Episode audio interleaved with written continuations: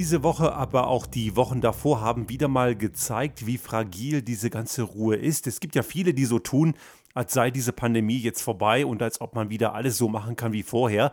Und man merkt es sicherlich an der einen oder anderen Stelle, wenn man zum Beispiel in Deutschland im Supermarkt geht, dann ist immer noch Pflicht Schnüffeltüte aufsetzen. In Österreich gibt es diese Regel jetzt auch nicht mehr. Ob das schlau ist, das wird man dann sehen. Aber was aufgefallen sind, sind im Wesentlichen zwei Hotspots. Gerade in Deutschland ist das sehr deutlich geworden. Einmal Wohnblocks, wo eben sehr viele Menschen in einem sehr engen Raum zusammenwohnen und wo ein Fahrstuhl gerade mal ein bis zwei Quadratmeter hat.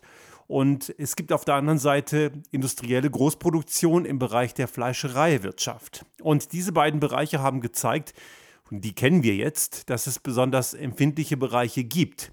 Auch eine Kirchengemeinde in Frankfurt war betroffen. Also man sieht, da wo enge Menschenmassen zusammenkommen, ist es immer noch kritisch. Und da reicht es eben, wenn ein oder zwei Personen betroffen sind.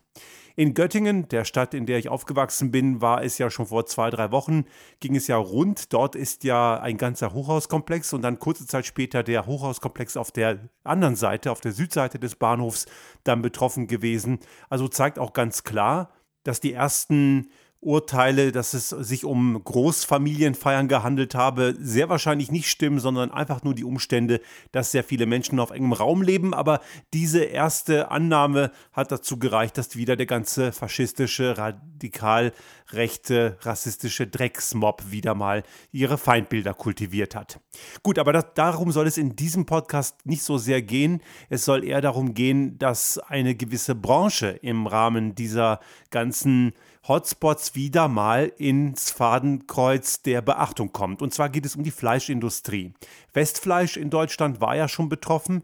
Die kämpfen ja immer noch mit den Themen. Und jetzt ist auch Europas größte Fleischfabrik Tönnies im Landkreis Gütersloh betroffen gewesen, um sich klarzumachen, das ist eine richtige Fleischfabrik. Dort werden in einer Zykluszeit von drei Sekunden Schweine geschlachtet, also richtiger Großbetrieb. Und es zeigt hier ganz deutlich die hässliche Fratze dieses widerlichen Gewerbes.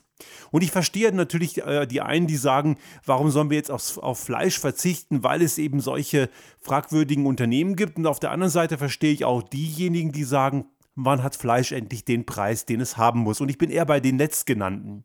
Fleisch generell, gerade in Deutschland, in Österreich ist es nicht ganz so schlimm. Aber in Deutschland ganz massiv, Fleisch ist einfach viel, viel, viel zu billig.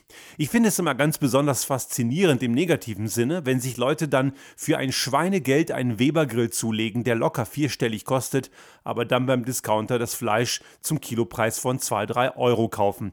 Also das ist dann der super mega Widerspruch überhaupt. Aber die Grünen in Deutschland zum Beispiel sagen jetzt zu Recht, Fleisch braucht einen Mindestpreis. Und jetzt kommen natürlich wieder diese Pseudomarktwirtschaftsanhänger, die wieder behaupten, der Markt müsse ja den Preis regeln, man kann das nicht vorgeben. Ich meine, das ist natürlich kompletter Blödsinn. Wer glaubt, dass der Markt den Preis vorgibt, der glaubt auch, dass Zitronenfalter Zitronen falten. Natürlich ist das nicht der Fall. Der Markt äh, ist ein gesteuertes System, hauptsächlich von Einflussnahme und Lobbyismus.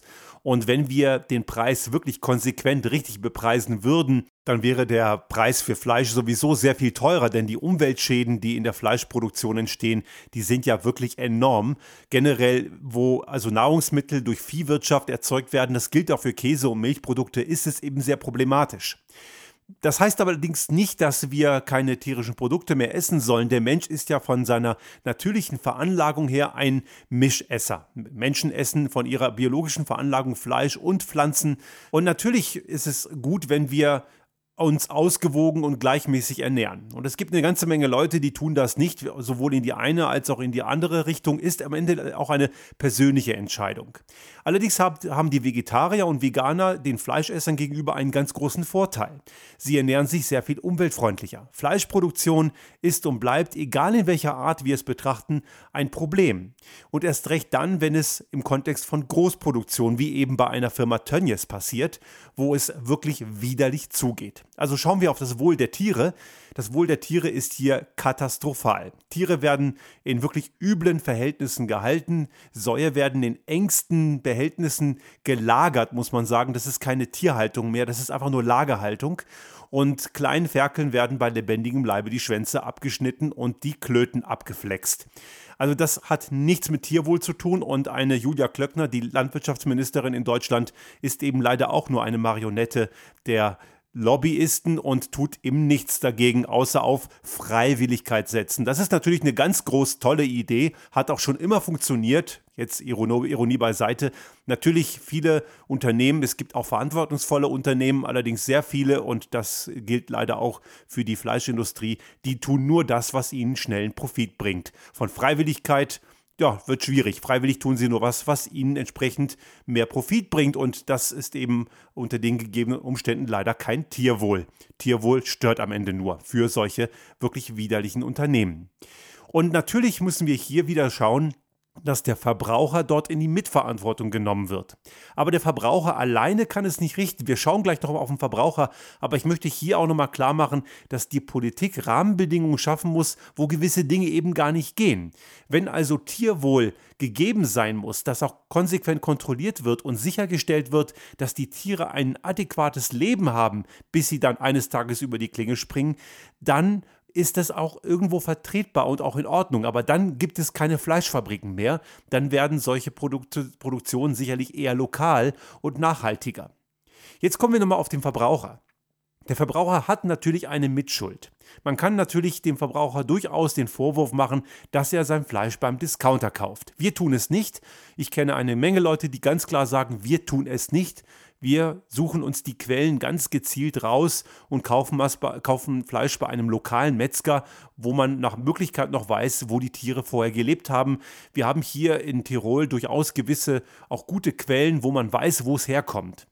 Aber die Frage ist auch am Ende, selbst wenn man solche guten, soliden Quellen hat, wie oft muss, muss es denn sein, ein Fleischgericht? Es gibt eine ganze Menge Leute, die sagen, klar, ein Haupt, eine Hauptmahlzeit ohne Fleisch ist keine Hauptmahlzeit.